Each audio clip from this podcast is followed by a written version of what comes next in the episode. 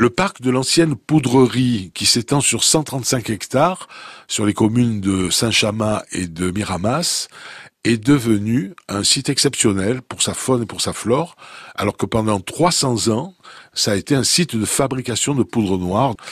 Alors ne pas confondre poudrerie, le lieu où on fabrique la poudre explosive, et poudrière, c'est là où on stocke euh, la poudre.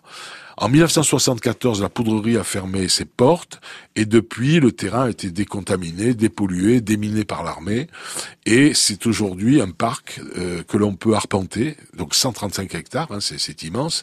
Alors l'intérêt, c'est qu'il y a une faune terrestre étonnante, hein, des sangliers, des couleuvres, des chauves-souris, des renards, des lapins, des écureuils, des ragondins.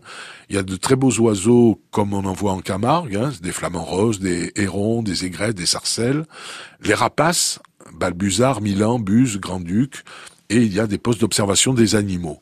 Les bâtiments de fabrication, euh, ont, certains ont été gardés, mais la plupart ont été détruits. Il reste encore un moulin, un, moulin où on faisait la, poudre. Hein. Et puis, euh, il faut dire qu'à l'époque, les bâtiments étaient faits avec un toit très léger et des arbres autour pour qu'en cas d'explosion, les, l'explosion parte vers, vers le haut. Alors, vous vous rendez compte, il y a une tour aussi, la tour de Safre qu'on appelle, qui est spectaculaire, qui permettait aux surveillants d'en haut de voir pratiquement toute la poudrerie et de voir si éventuellement il y avait pas un ouvrier qui enfreignait la, règle, qui était l'interdiction absolue de fumer.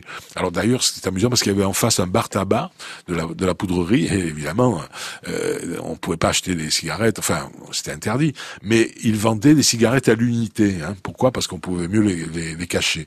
Il faut dire que les explosions, il y en a eu des meurtrières. En 1940, il y a eu 11 victimes, mais c'est surtout celle du 16 novembre 1936 qui a fait 53 morts, 200 blessés, qui a été ressentie dans toute la Provence, et imaginez que des vitres de la Canebière à Marseille ont volé en éclats.